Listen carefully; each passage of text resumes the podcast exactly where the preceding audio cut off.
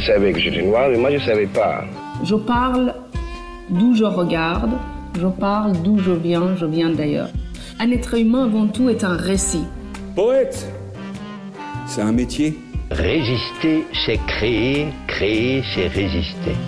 Rêvons. À quoi rêvons-nous?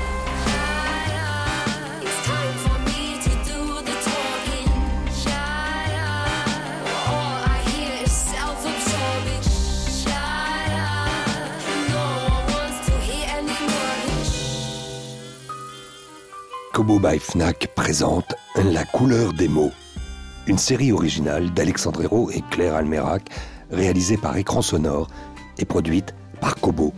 Une collection dédiée à celles et ceux qui vivent, rêvent et écrivent le monde de demain. Un monde ouvert, libre, humaniste et riche.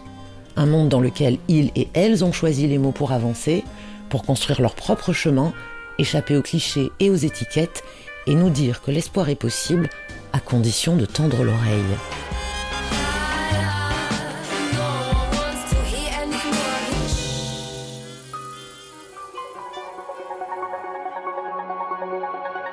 On va s'arrêter sur un authentique événement littéraire aujourd'hui à Paris. Pour la première fois, un écrivain a raflé deux grands prix la même année, en l'occurrence le Goncourt et le Médicis. Andrei Makin, c'est son nom, est un véritable phénomène. Les biographes ont raison. André Makin est russe et français. Son œuvre considérable est marquée par cette double culture. L'exilé russe Andrei Makin, depuis qu'il est en France, sacrifie tout à l'écriture. Pour moi, la langue, c'est la profondeur, c'est ces profonds soubassements de la pensée et de la spiritualité française, de la mentalité française. Donc, à mon avis, euh, il ne faut pas avoir peur d'être traditionnel, d'être classique. On est toujours actuel quand on est classique. Aujourd'hui, Arthur Dreyfus rencontre Andrei Makin. Quel chemin parcouru depuis sa Sibérie natale jusqu'à la coupole de la vénérable Académie française. Entre-temps, l'artiste aura sculpté près de 20 romans dans cette langue de Molière qu'une vieille dame de son enfance lui avait enseignée. Mais réfugié à Paris, à la fin des années 80, ayant fui le régime soviétique, l'écrivain se fit d'abord passer pour le traducteur d'un mystérieux russe afin d'intégrer l'hermétique milieu éditorial français. Bref, dès l'origine, l'histoire d'Andrei Makin ressemble à un conte, jusqu'à ce coup de baguette magique qui le couronna la même année du prix Goncourt, du prix Médicis et du Goncourt des lycéens.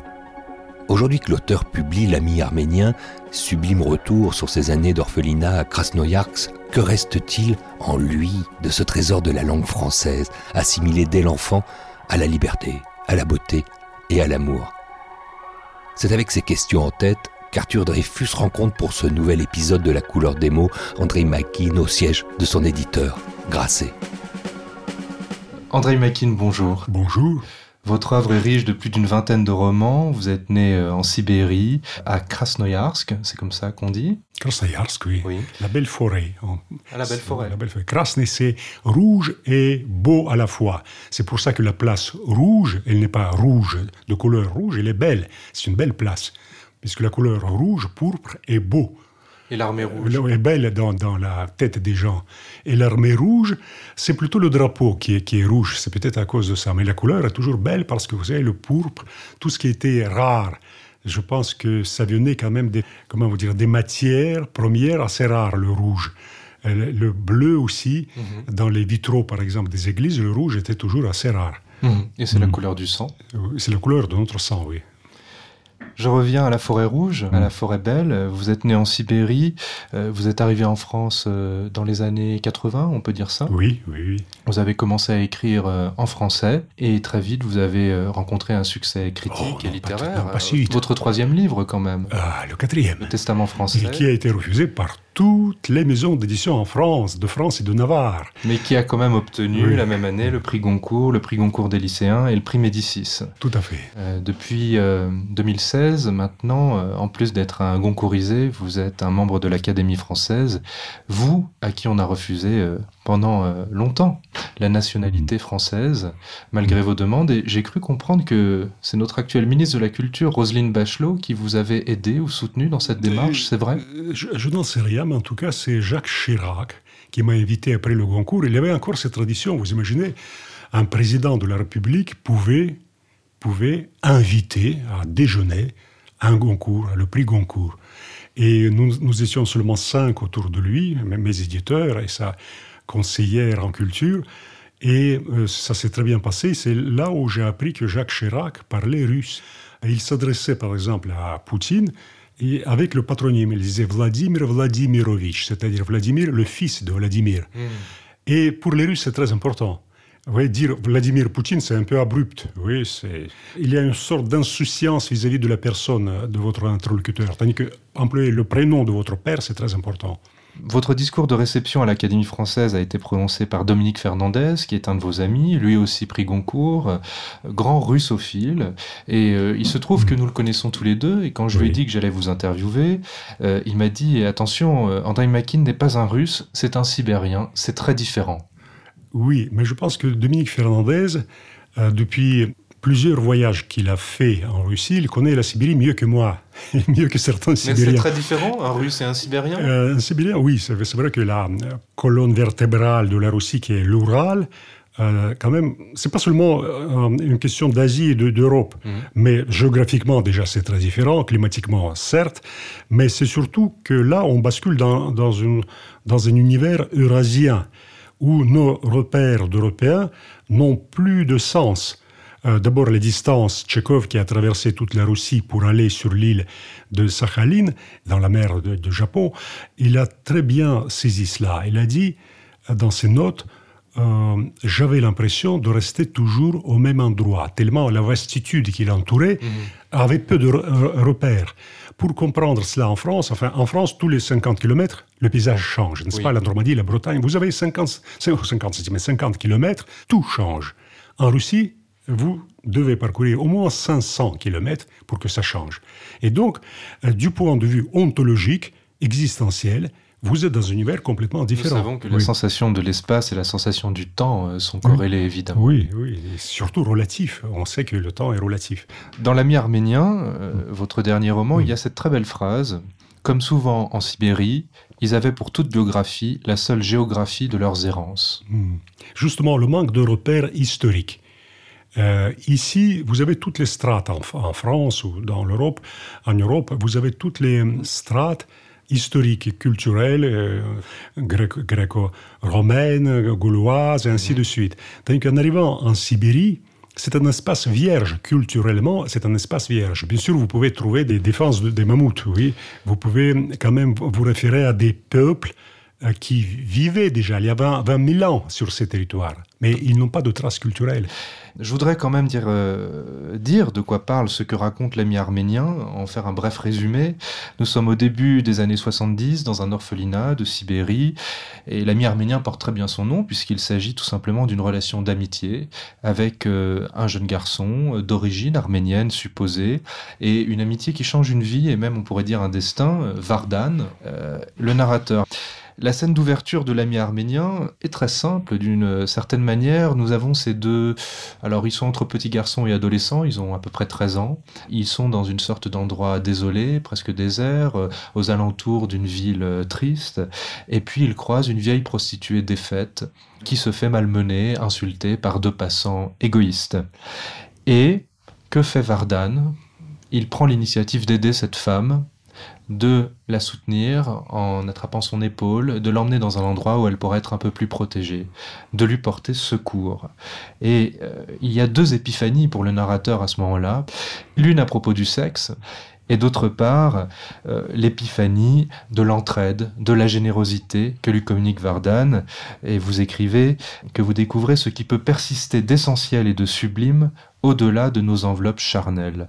Alors, d'une certaine manière, pourrait-on dire que cette première scène hmm. est chrétienne et catholique? Vardan vous enseigne-t-il une parabole chrétienne? Je ne sais pas s'il faut euh, vraiment rattacher cet épisode à une confession. Hmm.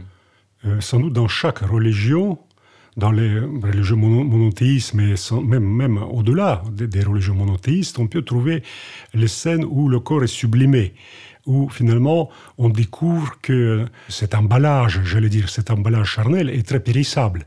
Finalement, vous avez parlé de cette femme, voyez-vous, vous parlez de cette femme de cette prostituée éméchée, assise sur les traverses d'un chemin de fer.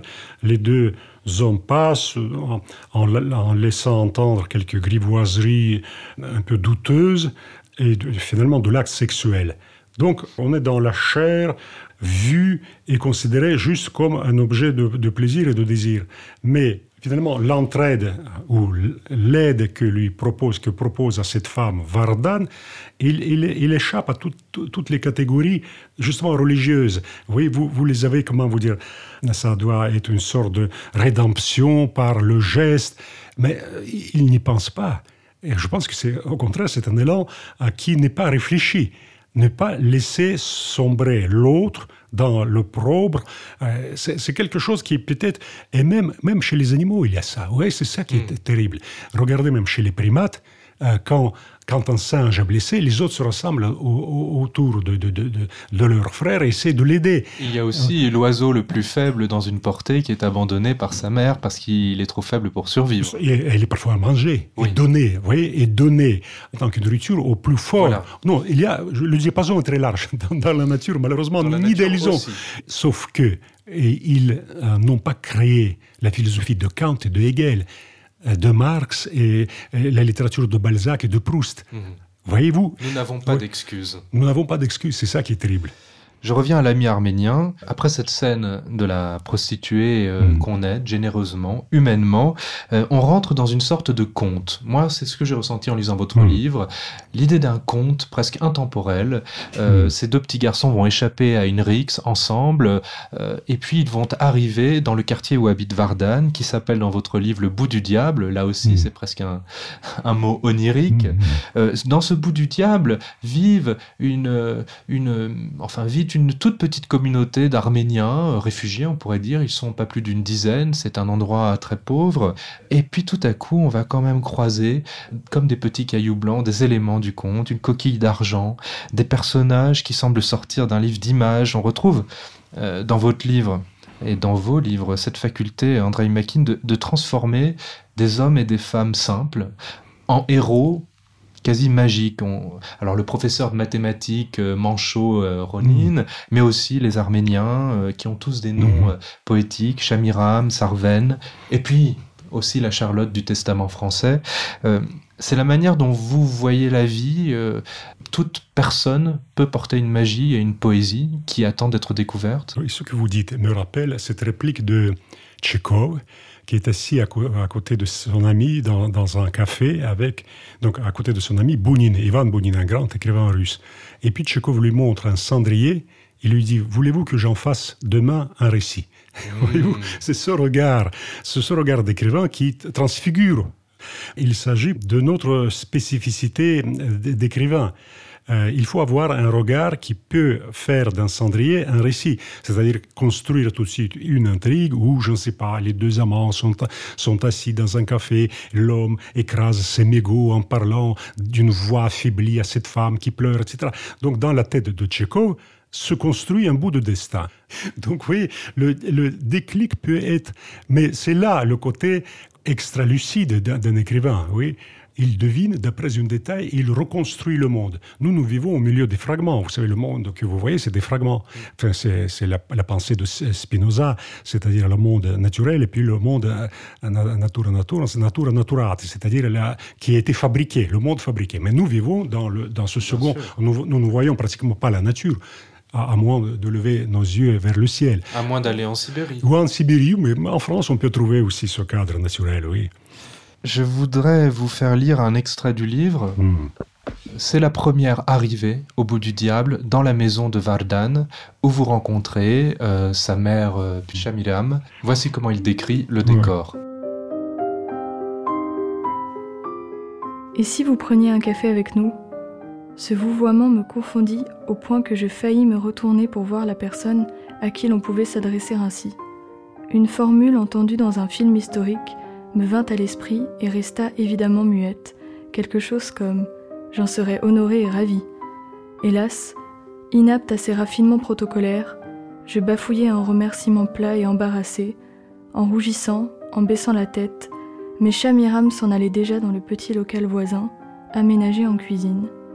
Tout avait été d'ailleurs réaménagé dans cette parcelle de maison qu'elle louait avec deux autres sujets du royaume. Plusieurs châles, comme celui qu'elle portait, servaient de tenture dissimulant la surface écaillée des murs ou bien recouvrant le peu de meubles dont les Arméniens disposaient, entre autres cette couchette fabriquée avec deux grosses valises, le lit de Vardan.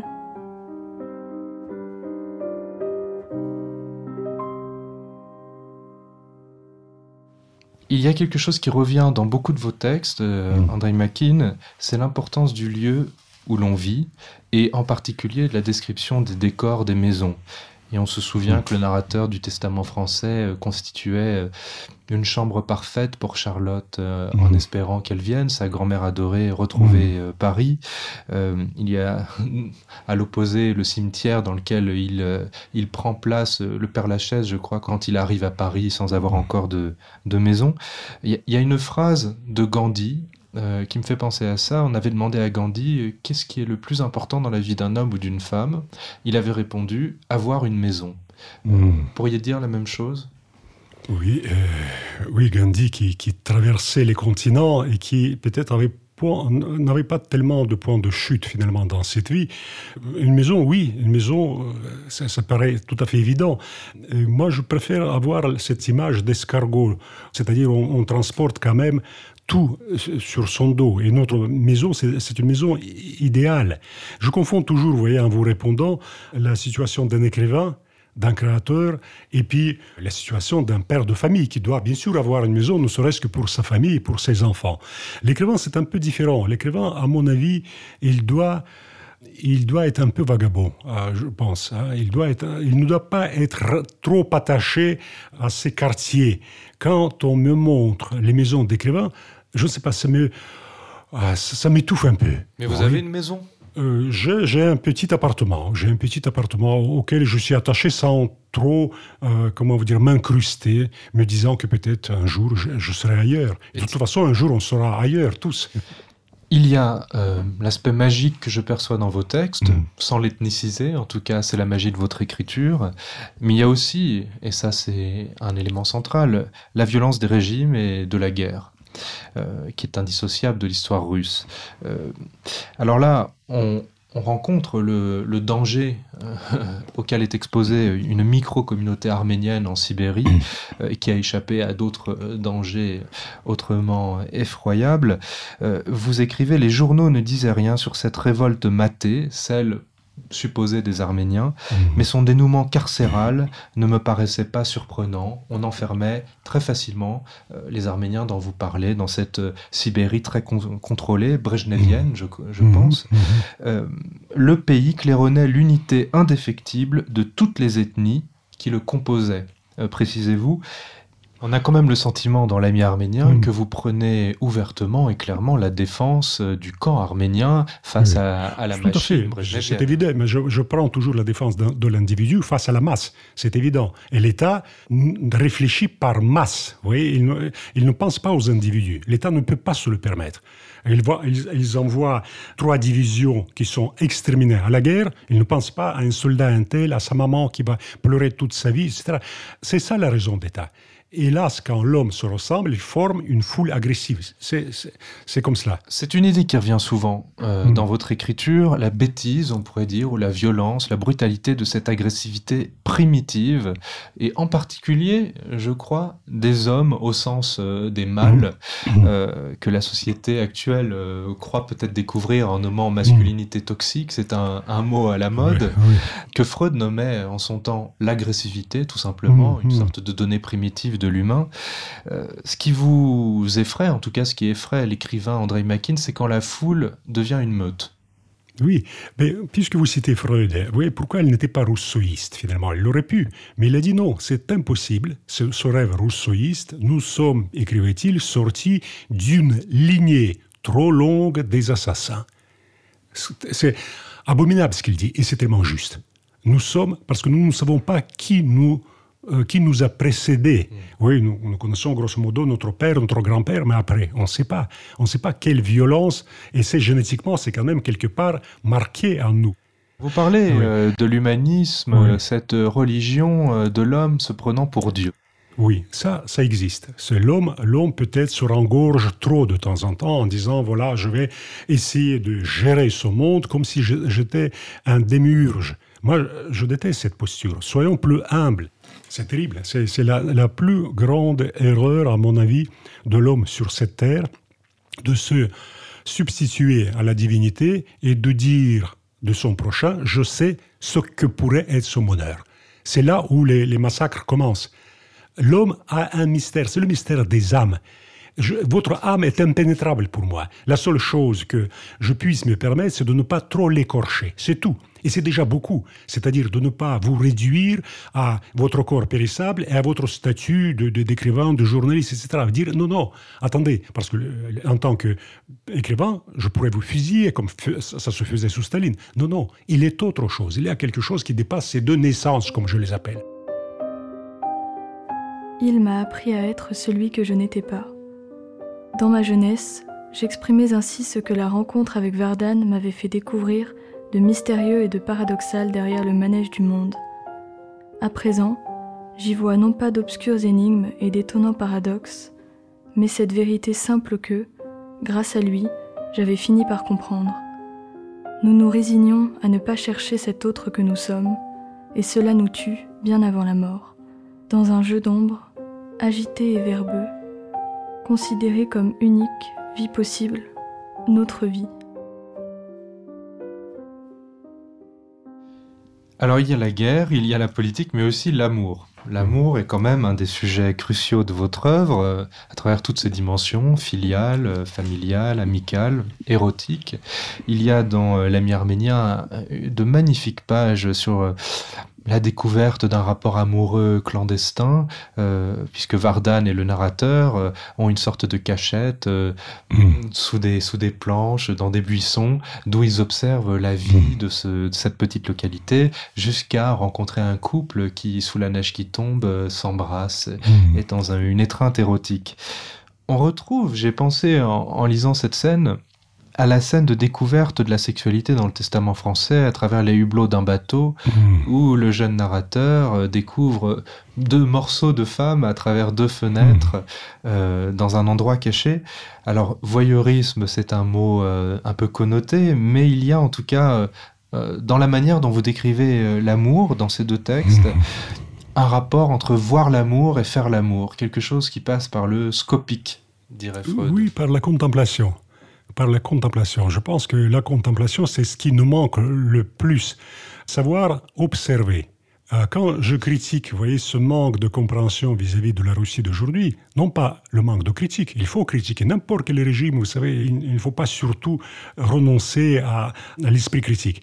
Mais c'est le manque d'observation. Les gens ne savent plus observer. Et donc, voir, puisque nous parlons d'amour, qui, aussi, qui inclut aussi l'érotisme et le sexe, je vais vous demander ce que représente cette statistique, 75 000 femmes. Qu'est-ce que ça vous dit? 75 000 femmes. À quoi ça, ça, ça correspond, d'après vous? Je ne sais pas. 75 000 femmes violées par an en France. 75 000 femmes. Les femmes qui ont osé porter plainte. D'autres non.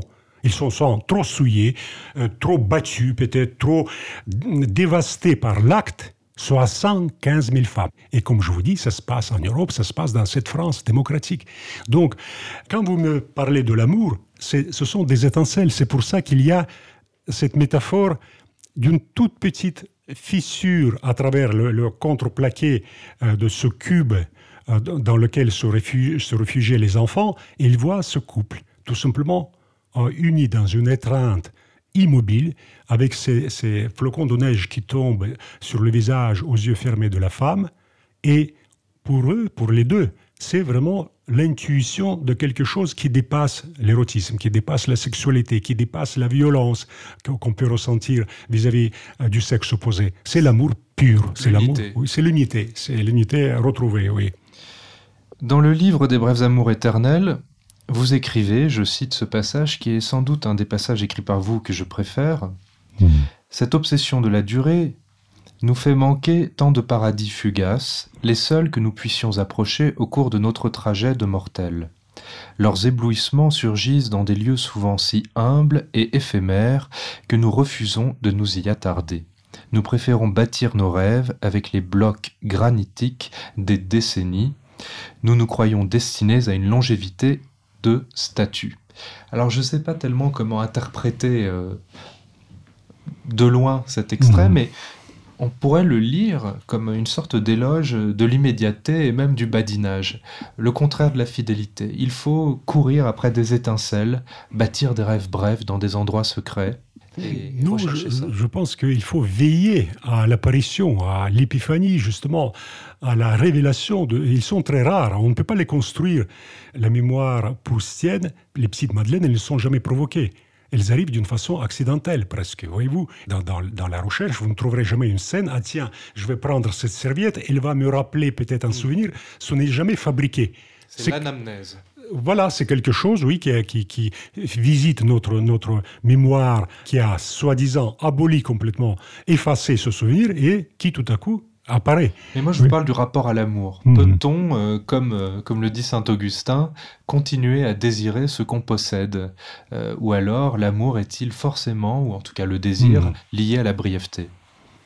Oui, c'est un vaste débat, il faudrait presque consacrer toute une, toute une émission là-dessus. L'homme change, l'homme change. Voyez-vous si dans cette pièce entrait un jeune garçon de 5 ans qui s'appellerait Arthur, vous ne l'auriez même pas reconnu parce que vous vous seriez dit, ah, ben, ben, attendez, je ne l'ai jamais rencontré ce garçon, c'est vous-même. Donc nous avons plusieurs vies, plusieurs morts en nous. Nous mourons, nous sommes morts déjà plusieurs fois. Ce garçon, ce petit garçon de 5 ans n'est plus là. L'adolescent que vous fûtes n'est plus là.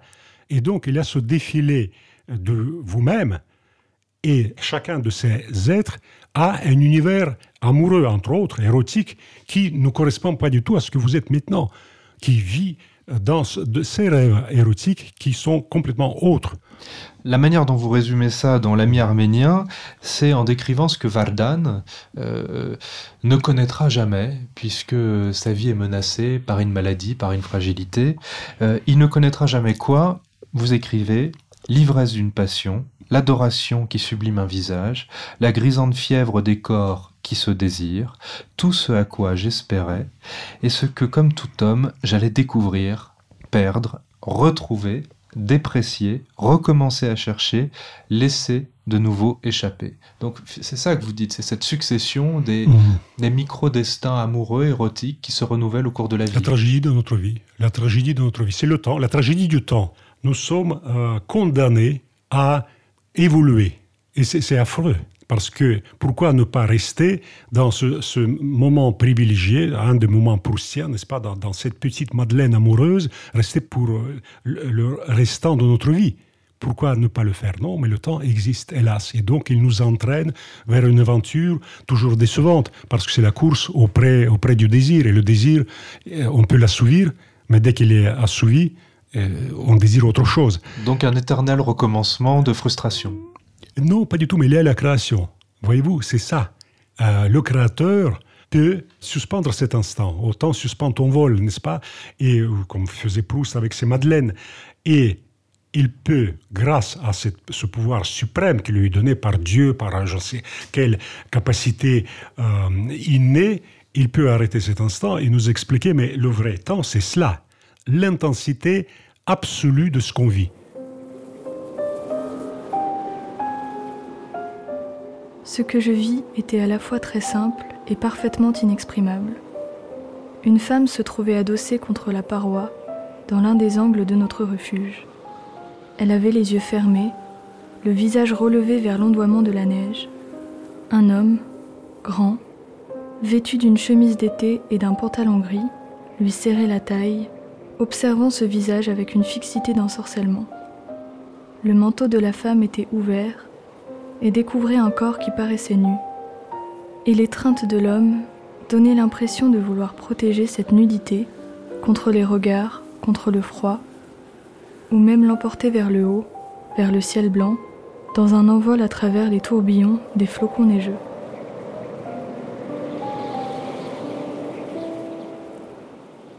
À la fin de l'émi arménien, il y a une sorte, on pourrait dire, de d'épilogue ou de euh, d'ellipse, euh, puisque Mhm. le narrateur euh, revient euh, dans cette ville où il a en tout cas dans cette région où il a vécu cette amitié, où il était à l'orphelinat, et les choses ont beaucoup changé. Euh, Hmm. Le décor n'est, pourrait-on dire, plus aussi poétique qu'avant. Des centres commerciaux euh, ont remplacé des orphelinats ou des gymnases. Euh, Une vieille voie ferrée est devenue euh, une piste cyclable euh, hype, euh, avec presque des restaurants végétariens. On les voit presque Hmm. sur le côté de la route. Euh, alors, vous êtes très dur à l'égard du communisme quand il est, quand il est violent, quand il est brejnevien, soviétique, stalinien. Mais vous critiquez aussi beaucoup, on le sent, même si les pages sont denses et brèves, euh, la société de consommation mondialisée, super connectée, dites-vous. Alors, au risque de vous caricaturer, est-ce que ce que vous nous dites, c'est c'était mieux avant? Euh, Non, ça c'est une caricature, c'est presque, comment vous dire, grotesque, c'est une caricature grotesque. Non, je, je ne l'ai jamais dit avant, et au contraire, vous savez, si je critique le régime qui a précédé, et si je le compare avec une certaine liberté, une certaine démocratisation de la Russie d'aujourd'hui, et, bien sûr, c'est évident où se, porte- se porterait mon choix. C'est évident. Euh, ne pas être jeté au goulag, écoutez, c'est déjà, déjà fantastique pour les Russes qui ont connu cette époque. Mais ce qui, me désole, c'est plutôt, enfin, désole, c'est pas, pas le mot. Les illusions des gens, ils pensent toujours que, voyez-vous, on revient à notre idée de démiurge, omniscient, omnipotent, omniprésent, qui va tout arranger pour eux. Et qu'il suffit par un claquement de doigts de remplir les magasins et que l'homme sera heureux. Mais non, mais non, l'homme ne vit pas seulement de pain, on le sait. Et parfois, dans la misère de cette vie que je, décris, il y a des moments absolument fabuleux, des moments lumineux qui nous disent, mais l'essentiel est là. L'essentiel, ce n'est pas cet emballage sociétal ou, ou social ou économique, c'est pas cela. Ce rendez-vous proposé par Kobo et Fnac euh, s'appelle La couleur des mots et j'aimerais euh, terminer notre entretien autour de, de l'idée de langue française. Dans le Testament français, qui est quand même le, le livre qui vous a fait euh, véritablement connaître auprès du public français, les toutes premières pages révèlent cette expression petite pomme, qui était le mot que l'on prononçait euh, pour sourire sur les photographies et notamment les femmes pour avoir un joli visage au moment où la photo était prise. Il y a cette idée que le synonyme de la beauté, de la joie, du sourire est associé à un mot français dès le départ. Euh, le, problème n'est pas là, c'est que euh, le français était très présent en Russie.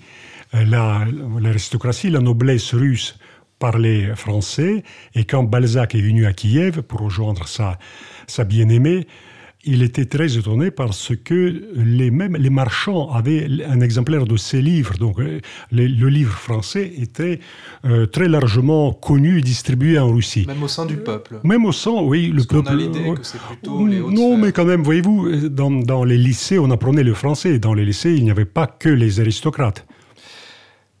Vous parlez d'aristocratie. euh, alors, dans le Testament français, euh, il y a bien sûr la présence de la littérature française, associée à l'idée de la France, euh, de José Maria de Heredia, à Mhm. Molière, Corneille, euh, Lamartine et, et d'autres. En tout cas, ce que vous associez, ou ce que le personnage de ce livre associe d'emblée à la France, c'est l'amour dont on a parlé et le raffinement. L'amour à travers un, un ancien amoureux français de la grand-mère Charlotte, euh, dont on imagine qu'elle a eu une belle histoire avant Mhm. de vivre là où elle vit, et la poésie des mots et des menus, notamment des menus dans les restaurants. Euh, Il y a cette expression Bartavel et ortolan truffé rôti Mhm. qui vous fait euh, fantasmer. Euh, ce- vous associez la France, euh, à l'époque, à vraiment un horizon euh, de douceur, d'amour, de raffinement. C'était le cas? Euh, On, peut le dire, mais vous savez, quand, vous parlez de raffinement, il faut avoir présent à l'esprit ce fait qu'il s'agit quand même du dépassement. Il y a la matière. La matière, c'est la nutrition. Vous voyez, cette masse nutritive qui nous est nécessaire pour manger. Le pain. À la limite, c'est suffisant, mais même pas le pain, quelque chose, enfin, une espèce de brouet, oui, qu'on pourrait, une bouillie qu'on pourrait consommer, vous voyez, comme les tablettes, comme les comprimés, avec tant de cal- calories. La Et nourriture des cosmonautes. voilà. Et puis, il y a la gastronomie, la haute gastronomie. Il y a un habillement tout simple, n'est-ce pas? Enfin, une espèce de veste de secugny qu'on met sur le dos et on est déjà habillé. Mais a le raffinement de... Vous voyez, on peut mettre une orchidée, je ne sais pas, sur le revers de sa veste. Ça change quand même. Pourquoi elle a fait ça? Pourquoi cette fleur Enfin, c'est un homme et en plus, elle met, oui, comme Proust le faisait. Mais il y a derrière quelque chose. Ce n'est pas, c'est justement, c'est à ce moment-là, grâce à cette finesse, grâce à ce raffinement, on dépasse notre condition humaine de, de consommateur, de mangeur, de profiteur de tel ou tel plaisir, et puis de mortel. Voyez-vous, c'est la possibilité de s'arracher à notre condition condition de mortel. Et la France le faisait très bien. Alors il y a le luxe dont vous parlez, et aussi la luxure. D'ailleurs, c'est un lapsus qui intervient dans le Testament français. Et on a l'impression, puisqu'il y a cette anecdote de Félix Faure, mort dans les bras de sa maîtresse, qui fascine le petit garçon russe euh, du Testament français, on a l'impression qu'au-delà de l'amour, la France est aussi le pays euh, du libertinage. Euh, et qu'il y a quelque chose dans l'esprit français qui est presque intraduisible en russe. Vous dites une liberté d'expression expression insolite du corps. Euh, hmm. Cette idée d'adolescence euh, a-t-elle survécu pour vous? Y a-t-il quelque chose de libertin en France? Euh, Sans doute, mais aujourd'hui, voyez-vous, sans doute, aujourd'hui, avec, avec toute cette atmosphère des livres qui parlent à juste titre de l'inceste, de la pédophilie, le climat est grave. Et il me semble que euh, les, mouvements MeToo qui sont tout à fait justifiés, n'est-ce pas euh, Il faut défendre la femme. J'ai cité, j'ai cité cette statistique 75 000 femmes violées en France. C'est horrible. En Russie, ce n'est pas mieux. Au Brésil, j'imagine que c'est même pire. Mais en tout cas, Voyez-vous, ce climat très, très grave, pesant, empêche peut-être l'expression de ce quelque chose qui s'appelait autrefois le flirt, oui, le flirt, le badinage, comme vous dites, le, la gaudriole. Oui, autrefois, on pouvait se le permettre. C'est un mot euh, qu'on n'utilise plus beaucoup. Voilà, mais je l'ai utilisé à votre, à votre intention. La Russie, au contraire, au-delà de l'amour, c'est ce qu'on perçoit dans vos textes, la douleur, des guerres, du passé, les lacs glacés, les cadavres euh, nus dans les lacs, le viol aussi, beaucoup qui revient. Euh, vous dites, vous écrivez, vivre très quotidiennement au bord du gouffre. Il y a cette opposition encore dans votre tête, dans votre tête d'écrivain? euh, La Russie a beaucoup changé. Hein, plutôt, à mon, à, mon, à mon avis, quand même, la perspective avec tous les bémols qu'on pourrait y mettre, la, perspective est plutôt positive, c'est-à-dire les gens retrouvent euh, la possibilité de ne pas frissonner à chaque euh, sonnerie à leur porte, parce que le goulag n'existe pas. Il y a encore les prisons, c'est évident, mais comme dans tous les pays, comme dans tous les pays. Mais le système du goulag, ce qui effrayait les Russes, n'existe plus. Là, l'évolution d'un pays est très lente, et notre vie est si brève qu'on aimerait oui, accélérer ça, que demain, enfin c'est mon rêve, que demain la Russie devienne complètement démocratique et tout cela. Mais dans ce cas-là, quel genre de démocratie? Américaine? Avec euh, Floyd? Écrasé pendant huit minutes, euh, un genou sur le cou et qui criait Je ne peux plus respirer. Vous préférez cette démocratie Où on peut tuer un noir parce qu'il avait un objet dans ses mains. Un objet, c'est peut-être une Bible. Il sortait de sa voiture, il était abattu. Et puis Trump, et puis maintenant Biden, et puis les guerres que l'Amérique a lancées en Irak, hein, en Syrie, en Libye. Voyez-vous quel genre de démocratie? C'est un problème qui se pose à toute l'humanité, pas seulement à, la Russie.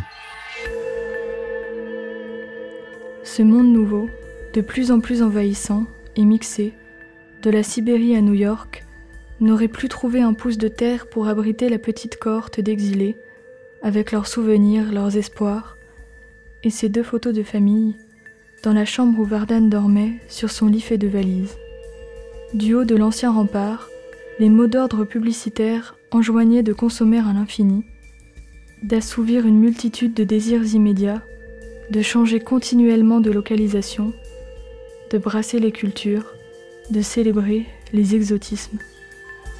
En marchant sur les lieux des temps disparus, je me demandais ce qu'il y avait d'exotique dans la vie de Vardan et dans la mienne, en ces années de l'empire communiste finissant.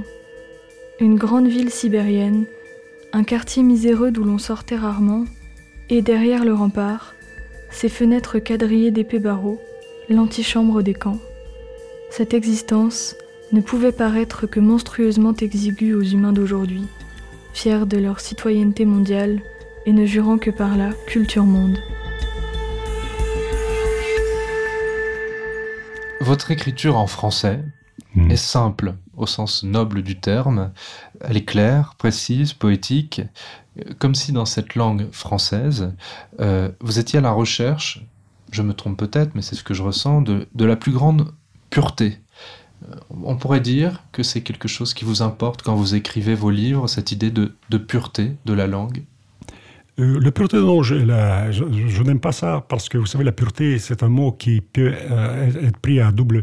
Enfin, c'est un mot à double tranchant. Vous voyez, c'est euh, le purisme, c'est le purisme. Donc, on n'est pas loin du purisme. Non, je, dirais qu'il faut, mais ça, c'est mon avis, atteindre cette simplicité, c'est plutôt la concision et la transparence du langage qui ne demande pas au lecteur aller dans les sous-bassements abyssaux de je ne sais quelle connaissance spéciale. Ça, je n'aime pas. Il y a des genres qu'on peut adopter dans ce cas-là. Vous voulez écrire quelque chose de philosophique, écrivez plutôt un essai philosophique. Vous voyez Il y a de très très beaux essais. Vous voulez plutôt psychologiser votre prose, mais faites un essai de psychologie. Et ramasser tout cela dans un roman, ça me paraît assez douteux. Donc vous êtes un écrivain qui croyait encore au roman euh, oui, le roman, c'est un genre indéfinissable, et tant mieux. C'est quelque chose de très, très, ouvert, finalement. La recherche du temps perdu, c'est un roman. Et pourtant, pourtant c'est un monument d'une toute autre nature. Il y a cette anecdote extraordinaire que vous racontez dans le Testament mhm. français, que vos premiers livres, les deux premiers je crois, euh, vous avez prétendu auprès des éditeurs qu'ils avaient été traduits du russe en inventant euh, des patronymes de mhm. traducteurs mhm. alors que vous les aviez écrits euh, directement en français. Et puis il y a cette découverte justement autour du lapsus lux luxure que le français est quand même une langue étrangère malgré le fait qu'enfant elle vous est tant passionnée et fascinée.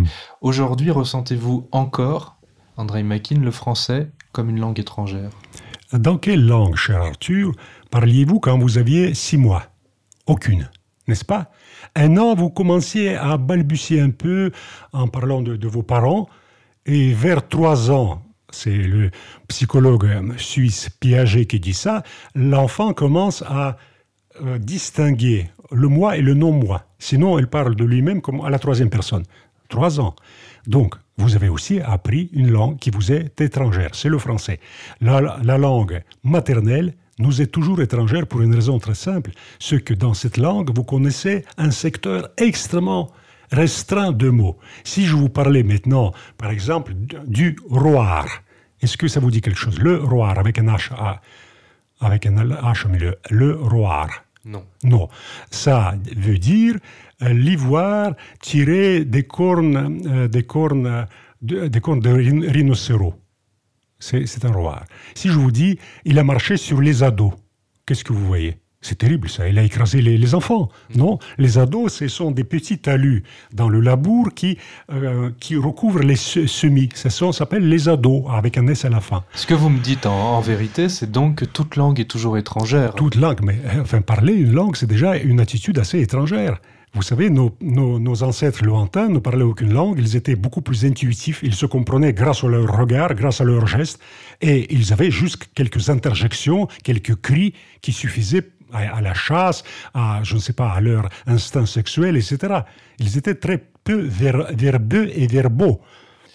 Au-delà de la France, et ça va me permettre de conclure en revenant à l'ami arménien, ce, livre euh, qu'on ne peut pas oublier quand on l'a lu et, qu'on a envie de ralentir euh, euh, dans les dernières pages pour ne, pas achever sa lecture, pour rester dans cet univers euh, magique, je ne vois pas d'autre mot malgré, malgré la part d'ombre qu'il contient. Au-delà de la France, on, retrouve dans, dans, beaucoup de vos textes, j'ai l'impression, cette idée essentielle, récurrente, du paradis perdu, du royaume majestueux et effacé, hmm. lointain. Alors dans le Testament français, c'est l'Atlantide France. Vous comparez la hmm. France euh, à une Atlantide, incarnée par Charlotte. Dans le royaume d'Arménie, euh, euh, dans l'ami arménien, votre dernier roman, il y a le royaume d'Arménie, incarné par, par Shamiran. Il y a cette idée du paradis perdu ou d'un lieu que l'on adore, que l'on chérit, mais qui a disparu. Elle vous touche, cette idée, j'ai l'impression. Oui, cette idée euh, pourrait être théorisée en parlant, enfin, dans tous les, tous les monothéismes, l'idée existe. L'homme, c'est un collaborateur de Dieu. C'est quelqu'un qui aide Dieu. Dieu est imparfait. Dieu est imparfait pourquoi? Parce qu'il ne peut pas concevoir le temps, il ne peut pas concevoir la chair, il ne peut pas concevoir, concevoir quelque chose de périssable, même s'il le crée. Et l'homme est dans cette gadoue, dans cette matière, il est enlisé dans quelque chose d'extrêmement périssable et, finalement inerte. Et en, cela, il est collaborateur de Dieu. Dans la, religion juive, vous, ne voyez que ça. Finalement, euh, chez les catholiques aussi, euh, il y a cette formule magnifique Salvatus salvandus, oui, le, sauveur qu'il faut sauver, le sauveur qu'il faut sauver, c'est nous, ici-bas, qui devons sauver le sauveur. Oui. Sauver, c'est aussi sauver les morts de l'oubli. Euh, mhm. Vos livres sont traversés par euh, les morts dont on se souvient. Il y a ce poncif, alors c'est peut-être un aphorisme français, mais je pense que c'est un aphorisme un peu universel qui dit de parler, parler des morts, c'est les faire revivre. Parler des morts, mhm. c'est c'est continuer à leur donner de la vie. Vous trouvez que c'est juste ou que c'est vraiment une... Tout dépend de la manière, tout dépend de la manière. Vous voyez, c'est pour ça que je suis... Je n'ai jamais employé le mot de génocide, vous avez vu dans ce livre. Jamais. Il n'y a qu'une page qui est consacrée vraiment... Mais le mot de génocide n'est jamais employé. C'est vrai. Parce que, vous savez, c'est très facile de parler des millions de morts. Et même moi, je trouve que c'est hypocrite. Au lieu de parler des millions de morts, choisissez deux ou trois personnages et pleurez avec eux. Prenez dans votre cœur, dans votre âme, leur souffrance. C'est, ça, c'est, un geste sincère. Parler en général, c'est comme si on voulait faire un petit salamalek comme ça, mémoriel, en disant j'ai parlé, voilà, libérez-moi. C'est ce que vous me disiez tout à l'heure à propos de l'État qui envoie les soldats sans penser à l'individu. Voilà. Et la même chose dans la mémoire. Parler des millions de morts tranquillement et puis aller manger son entrecôte à la terrasse d'un café, non, euh, ça ne va pas. Avec stupeur, écrivez-vous, je découvrais que parler était, en fait, la meilleure façon de taire l'essentiel, alors que pour le dire, il aurait fallu articuler les mots d'une toute autre manière, les chuchoter, les tisser dans les bruits du soir, dans les rayons du couchant. Écrire, en français, en russe, dans n'importe quelle langue étrangère ou non, on pourrait dire que c'est sortir du parler pour aller vers le dire. Oui, comment, euh, comment se taire avec les mots? De se demander Sartre comment se taire avec les mots. C'est très juste, il parlait de Camus. Comment se taire avec les mots? Les mots sont très bavards. On est dans, surtout aujourd'hui avec tous les Facebook, les euh, Twitter, je ne sais pas, on est quand même dans cette bouillie permanente, de ce bruit assourdissant. Mais peut-être grâce à ces livres discrets qui, qui s'imposent malgré tout, euh, voilà, et qui, qui sont transmis au lecteur. Et le lecteur, en le découvrant dans le silence de sa lecture, il recrée le monde. C'est quand même une chose, je pense qu'on découvert beaucoup, découvert beaucoup de gens euh, avec les confinements, c'est mmh. que le monde numérique n'apporte pas tout et beaucoup de personnes se sont retournées vers les livres qui apportaient autre chose. Mmh. Mais vous dites que le monde est saturé euh, de ces réseaux sociaux, mais ces réseaux sociaux apportent des images, c'est le règne de l'image. Et j'ai envie de terminer là-dessus en pensant qu'à propos d'imaginaire, tout de même, on se dit que beaucoup de vos voyages, de vos pages, de votre poésie à l'époque d'Internet, n'aurait pas vraiment pu exister avec un réseau qui offre une matérialisation immédiate de l'imaginaire euh, et qui mm. empêche en plus quand on est sur son écran de lever les yeux vers l'horizon des steppes et tout simplement vers les visages qui sont en face de nous. Mm. Euh, vous trouvez que, le, que ce monde-là, ce monde numérique, est un danger pour l'imaginaire? Non, il faut vivre avec ce monde. Il est, amusant. Vous savez, c'est une invention. On, aurait pu dire de l'imprimerie, la même chose de l'imprimerie. Vous voyez quelqu'un qui dessinait des jolies, euh, de, jolies lettres et lettrines sur un parchemin. Bien sûr, il aurait pu être effrayé par tout à coup ces machines qui commencent à cracher comme ça des pages déjà imprimées. Mais ça n'a pas changé. Le support n'a pas changé la manière de penser, finalement on est devenu tout simplement un peu moins attentif à cette magie dont vous parlez. On est devenu plus, plus aveugle, plus sourd. Mais de toute façon, la lecture, c'est quand même euh, l'apanage d'une toute petite élite, voyez-vous. Élite au bon sens du terme, au sens très humble, mais quand même une élite qui sait qui sait se détacher, se détacher de la vie euh, de nos corps périssables et de nos statuts sociaux ridicules. Une dernière question, André Makin, vous parlez de la vie de nos corps périssables. Pour moi, je dirais que la plus belle définition de la, vie, je l'ai lue dans un de vos textes, hmm. c'est une phrase courte et que j'adore. Vous dites, vous écrivez, cette extraordinaire coulée de jours, de paroles, d'odeurs que tout le monde appelait la vie. Alors vous écriviez ça en 1995, vous conservez aujourd'hui la même définition, une extraordinaire coulée de jours, de paroles et d'odeurs pour définir la vie? Non, il faudrait passer plusieurs jours ensemble pour que je vous définisse, pour que je vous donne ma définition de la vie. Mais euh, ce qui m'intéresse, c'est le dépassement de cette vie-là. C'est là où c'est ce quotidien qui nous est commun nous, euh, nous fait découvrir des petites failles par lesquelles on peut s'échapper. C'est ça qui est plus important. C'est là où notre regard n'est plus emprisonné dans le magma. Le magma, tout à coup, se disloque et on voit un autre monde, on voit une autre vie. L'archipel d'une autre vie, c'est le titre d'un de mes livres. On voit une autre vie, mais ici-bas, sans parler du paradis, du paradis euh, céleste. Pour l'instant, nous quittons euh, le paradis de votre voix, André Makin, mais nous pouvons nous tourner vers vos livres, les lire, les redécouvrir, et en particulier ce dernier titre euh, splendide, L'ami arménien, publié aux éditions Grasset. Merci beaucoup. Merci à vous. C'était La couleur des mots d'André Makin, une rencontre orchestrée et animée par Arthur Dreyfus, lui-même à la sortie de son dernier roman. Lecture des textes par Violette Gauthier. L'ami arménien est publié chez Grasset, un roman évidemment disponible en version numérique sur votre liseuse Kobo.